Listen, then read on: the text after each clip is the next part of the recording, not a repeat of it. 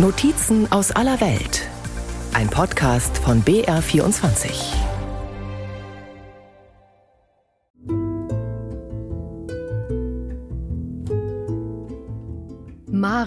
Monti Mafia. Sizilien ist die größte Insel im Mittelmeer. Die autonome Region liegt südwestlich vor der Stiefelspitze Italiens, bildet topografisch ein Dreieck, fast wie ein Fußball, bereit zum Wegkicken und dennoch untrennbar mit Italien verbunden, trotz der Straße von Messina zwischen Insel und Festland, auf deren Meeresboden übrigens die höchste Mülldichte weltweit zu finden ist. Sizilien ist ein Kosmos für sich, eine Insel voller Geschichte und Kunst und ein Schmelztiegel der Kulturen. Griechen, Römer, Araber, Normannen. Dazu ein einzigartiger Natur- und Kulturraum mit prachtvollen Barockstädten, verschwiegenen Bergzügen und einem aktiven Vulkan, höher als viele Gipfel in den Alpen.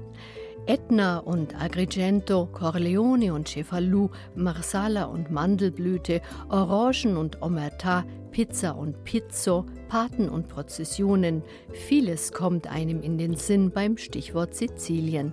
Einiges ist Klischee, vieles Wirklichkeit.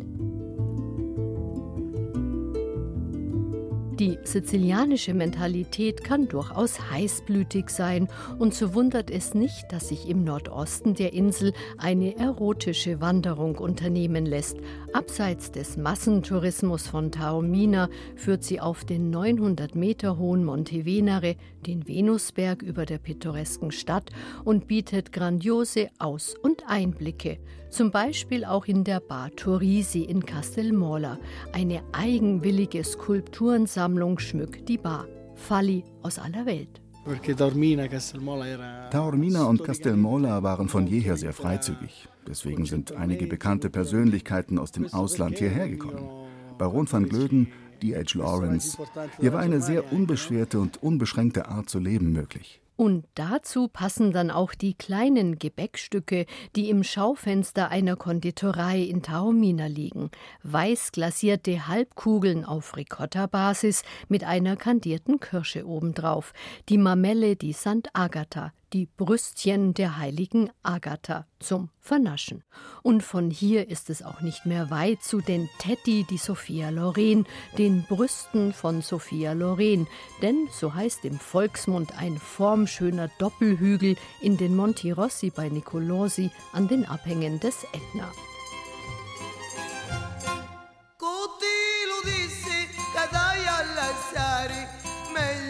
morte e non che sto dolore Ay, ay, ay, ay,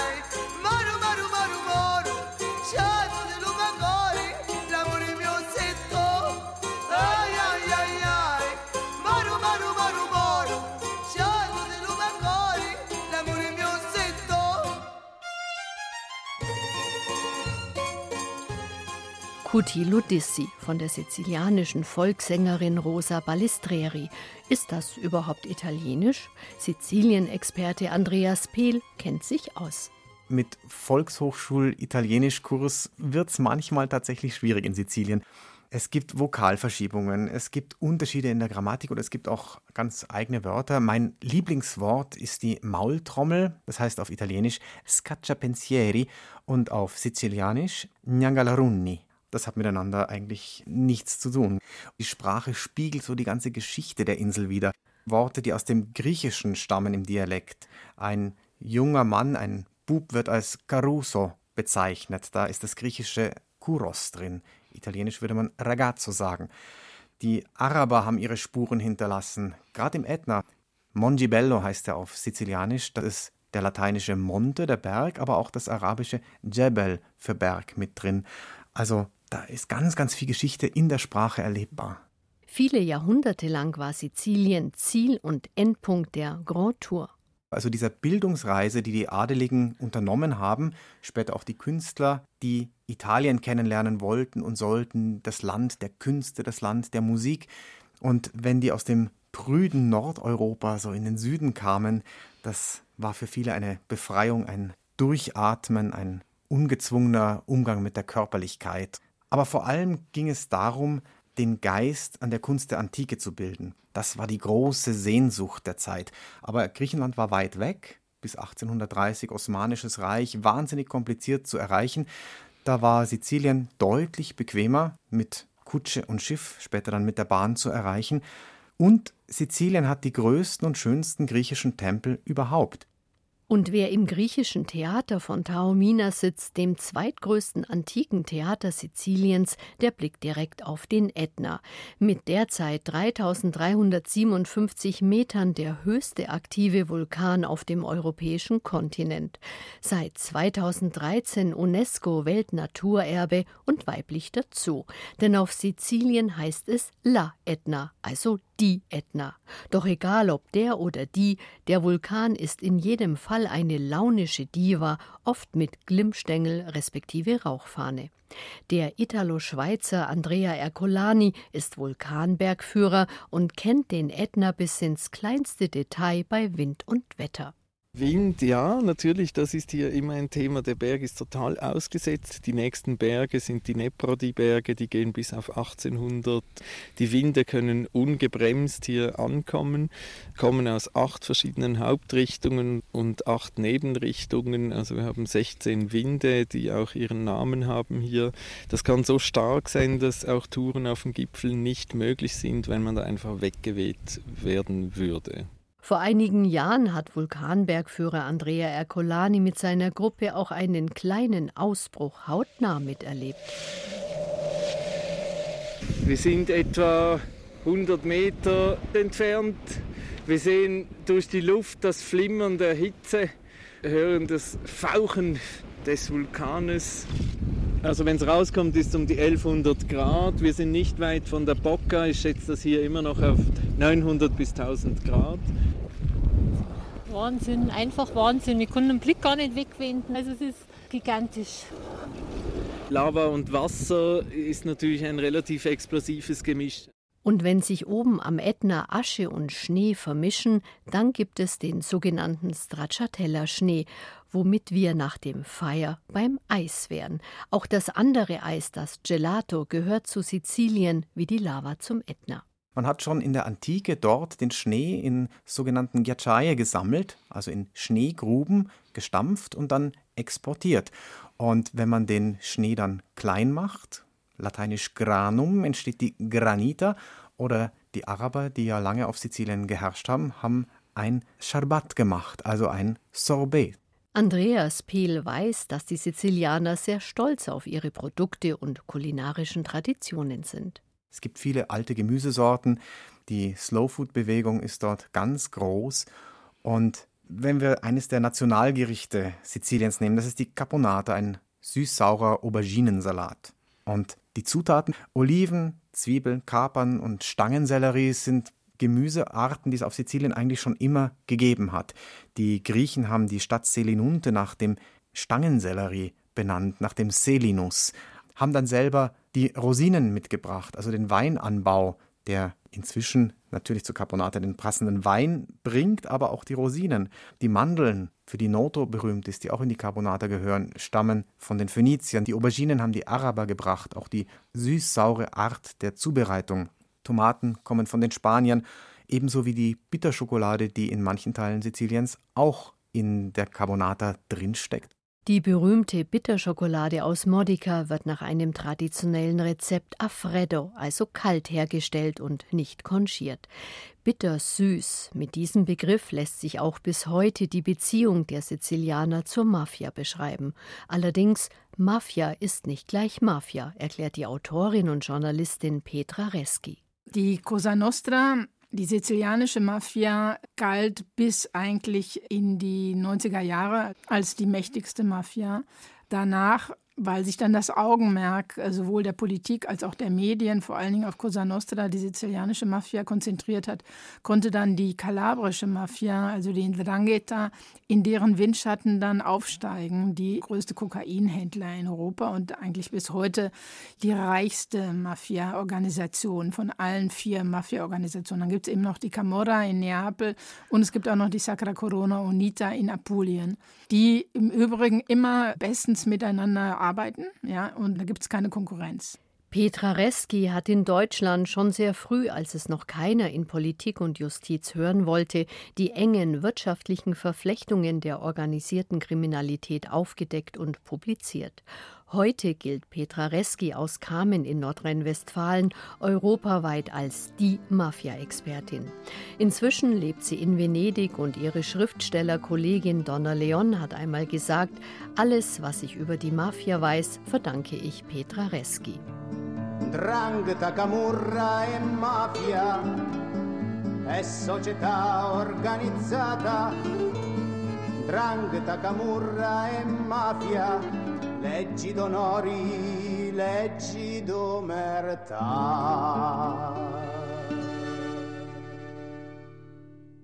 Corleone in den Monti Sicani zwischen Palermo und Agrigento gilt als Stadt der 100 Kirchen und der Mafia. Nach dieser Stadt wurde Don Corleone benannt, der Protagonist im wohl bekanntesten Mafiafilm Der Pate. Aus Corleone kommen einige der brutalsten Mitglieder der Cosa Nostra, Bernardo Provenzano, Totorina. Heute vermischen sich in Corleone kriminelle Realität und Mafia-Folklore, sagt Petra Reski. Ich habe sehr bizarre Begegnungen gehabt in Corleone mit Priestern, die mit der Mafia verbandelt waren, mit einem der Söhne des Mafiabosses Totorina, der im Auto uns verfolgt hat, und mit der Ehefrau von äh, Totorina Bagarella. Man nannte sie damals in Corleone die First Ladies der Mafia, denn die leben ja alle noch da, die Ehefrauen, ja. Natürlich macht man sich da nicht beliebt, wenn man da rumläuft, zusammen mit einer Fotografin und wir Fragen stellen, die viele nicht beantworten wollen. Und wir hatten die Frau Bagarella in einer Konditorei entdeckt, also die Frau von Totorina. Aufgefallen ist sie vor allen Dingen uns deshalb, weil sie zwei schwarz gekleidete Frauen, also sie mit ihrer Schwester, mit einer mit Brillanten besetzten Rolex in dieser Konditorei war uns dann schon ein bisschen bizarr. Und dann sind wir denen hinterhergegangen und stellten dann fest, dass es eben halt die Frau von Totorina war. Und die haben uns dann schon vom Fenster aus beschimpft und bedroht, weil wir Fotos gemacht haben von dem Haus. Aber eigentlich versucht man, Journalisten auf eine andere Weise einzuschüchtern. Aber es waren dann eben auch Begegnungen mit äh, Leuten, die ich schon ganz lange kenne. Ein Gewerkschafter, Dino Paternostro, der seit Jahrzehnten gegen die Mafia in Corleone kämpft und viele Dinge ans Licht gebracht hat. 2001 wurde ein Anti-Mafia-Museum in Corleone eröffnet, doch es ist überwiegend geschlossen. Neuer Trend der letzten Jahre in Sizilien, der Addio-Pizzo-Tourismus. Beispielsweise in Palermo, da gibt es Lokale, die also auch ausgezeichnet sind. Da gibt es ganze Pläne dazu. Man kann also, wenn man will, sowohl Hotels und auch Restaurants besuchen, die eben zu diesem Adio Pizzo gehören und die also ganz bewusst deklarieren, kein Schutzgeld zu bezahlen. Aber meine Einschränkung gilt jetzt irgendwie der jüngsten Vergangenheit. In Palermo wurde ein Bürgermeister gewählt, der unterstützt wurde von Toto Cufaro, dem wegen Mafia-Unterstützung verurteilten Regionalpräsidenten also der seine Haft auch abgesessen hat, und von Marcello De Lutri, die rechte Hand von Berlusconi, auch er wegen Mafia-Begünstigung verurteilt und auch die Haft abgesessen. Das heißt also, zwei Politiker, die wegen Mafia-Begünstigung verurteilt wurden, haben die Wahl dieses Bürgermeisters begünstigt. Das heißt also, im Moment ist in Sizilien ein Rückschritt zu verzeichnen, in ganz Italien leider. Und zwar nicht nur wegen der rechten Regierung, das möchte ich mal kurz unterstreichen, sondern auch unter Draghi wurde das Wort Mafia im Parlament kein einziges Mal ausgesprochen. Und jetzt ist natürlich das Interesse der Mafia an dem Wiederaufbaufonds, an den 200 Milliarden aus Europa, die nach Italien fließen sollen, sehr, sehr groß. Deswegen ist es umso bedauerlicher eigentlich, dass die Mafia in der italienischen Politik so runtergespielt wird. Und die sizilianische Mafia, also Cosa Nostra, hat ein großes Problem, weil sie ja wie durch unfassbar viele Urteile, Verhandlungen, Prozesse rund um die Attentate auf die beiden Antimafia-Staatsanwälte Falcone und Borsellino herauskam, eben zusammengearbeitet hat mit Teilen der Politik, mit Teilen des Geheimdienstes, um eben Falcone und Borsellino Mussolini umzubringen. Dadurch hat natürlich die Cosa Nostra so ein bisschen von ihrem Nimbus eingebüßt. Denn es hieß ja immer, die Mafia lässt sich von niemandem dominieren und schon gar nicht benutzen. Aber dann kam eben raus, dass die Mafia nichts anderes ist als der bewaffnete Arm der Politik. Und das hat weitreichende Folgen, vor allem für die junge Generation auf Sizilien, erläutert die Mafia-Expertin Petra Reschi. Die versucht aus Sizilien und nicht nur aus Sizilien, sondern aus Italien wegzugehen. Das ist fatal, das ist dieser Brain Drain, der seit Jahrzehnten andauert. Sie finden überall junge Italiener, gut ausgebildete Italiener, die im Ausland dann Karriere machen in Sizilien, das Agrarland, die Mafia ist ja nun hervorgegangen, eigentlich aus ursprünglich aus diesen bäuerlichen Gutsverwaltern, ja. Und im November gab es eben halt dieses Urteil dagegen, die Mafia des Weidelands, was aber nichts Besonderes ist, sondern das ist eigentlich die ganz normale Entwicklung der Mafia immer gewesen. Sie hat sich entwickelt daraus, aus den Gutsverwaltern, die damals für die abwesenden Adeligen die großen Güter verwaltet haben und damit eine eigene Rechtsprechung durchgesetzt haben. Das war der Ursprung der Mafia und die gibt es bis heute. Das heißt also, für jemanden, der als junger Agrarunternehmer in Sizilien tätig werden müsste, gibt es große Probleme. Ja. Im Februar wurde Matteo Messina Denaro, der letzte Superboss der Cosa Nostra, in einer Kleinstadt im Westen von Sizilien festgenommen. Zwei Jahre lang hatte er hier völlig unbehelligt gelebt. Und da stellt sich schon die Frage, inwieweit das bergige Hinterland von Sizilien noch immer ein Rückzugsort für die Paten ist. Das Hinterland ist für Mafiosi immer eine Möglichkeit gewesen, um unterzutauchen. Die Mafia ist nie ein Fremdkörper in einer Gesellschaft, sondern sie wird ja immer gedeckt. Das heißt also, die Mafiabosse konnten auch ohne weiteres mitten in Palermo leben, ja. Also man darf sich das nicht vorstellen, dass sich Mafiosi nur in Erdlöchern verbergen, sondern das ist einfach auch gut für den Mythos. Es ist auch eine Botschaft an die Mafia-Gemeinde. Dieser Boss lebt nicht anders als wir, denn auch da gibt es ja ein großes Gefälle zwischen reichen Mafiabossen und armen Mafiasoldaten. Die Mafia ist sehr, sehr klug in der Selbstdarstellung. Die Mafia-Propaganda ist ein wesentlicher Bestandteil der Mafia. Ohne sie konnte sie gar nicht existieren.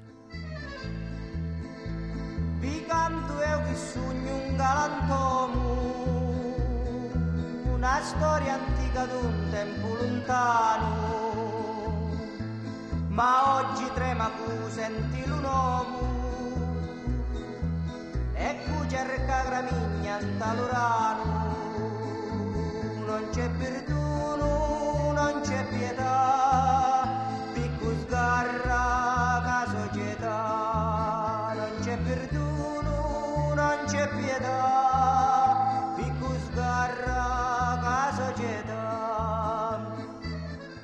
Non c'è perdono, ein Lied der Mafia aus dem Album Omerta, Onuri e Sangue, Schweigen, Ehre und Blut. Wer als Wanderer, Biker oder Bergsteiger auf Sizilien unterwegs ist, der muss keine Angst haben, dass er der Cosa Nostra in die Quere kommt. Zu wichtig sind die Einnahmen aus dem Tourismus, in den die Cosa Nostra schon immer investiert und daran auch gut verdient hat. Mountainbiker lockt zum Beispiel die Transsicilia, ein Inselcross in sechs Tagesetappen. Die Route führt vom Küstenort Cefalù mit dem berühmten Normannendom quer über den sizilianischen Apennin und durch die Madonie bis an die Südostküste der Insel. Dabei kommt man auch am, er heißt wirklich so, Monte Carbonara vorbei. Auf durchgehende Wegmarkierungen sollte man sich allerdings nicht immer verlassen. Das hat mit dem Verhältnis der Sizilianer zum Land zu tun, sagt Petra Reschi. Man lebt ja von dem Land, es ist ja ein Bauernland immer noch nach wie vor. Auch Wandern, das machen ja nur Städte. Demzufolge gibt es da eben halt auch weniger Wanderwege, die auch weniger gut ausgezeichnet sind. Aber gerade auch in Naturschutzgebieten ist es alles ausgezeichnet zum Beispiel in den Vindicari. Das Naturreservat liegt in der Mündung des Telaro nahe der Barockstadt Noto. Das 1500 Hektar große Areal bietet Zugvögeln und vielen anderen Vogelarten, darunter Flamingos, Pelikane, Störche und Graureiher, aber auch Schildkröten einen geschützten Lebensraum. Während dieses Naturschutzgebiet noch ziemlich jung ist, ist die Cava Grande Schlucht schon sehr alt. Sie liegt ebenfalls im Südosten von Sizilien in den Monti Iblei, einem knapp 1000 Meter hohen Gebirgszug zwischen Syrakus und Ragusa. Die Monti Iblei, auch Hybläische Berge genannt, bestehen aus Kalkstein, der zum Teil von Lavadecken überprägt und von tiefen Schluchten durchzogen ist. Die Cava Grande wurde vom Fluss Cassibile in das Gestein gegraben. Wir haben hier einen Höhenunterschied bis zur Talsohle von 350 Metern. Wasser ist kühl. Aus der Natur mit viel zu hören, sehr schön.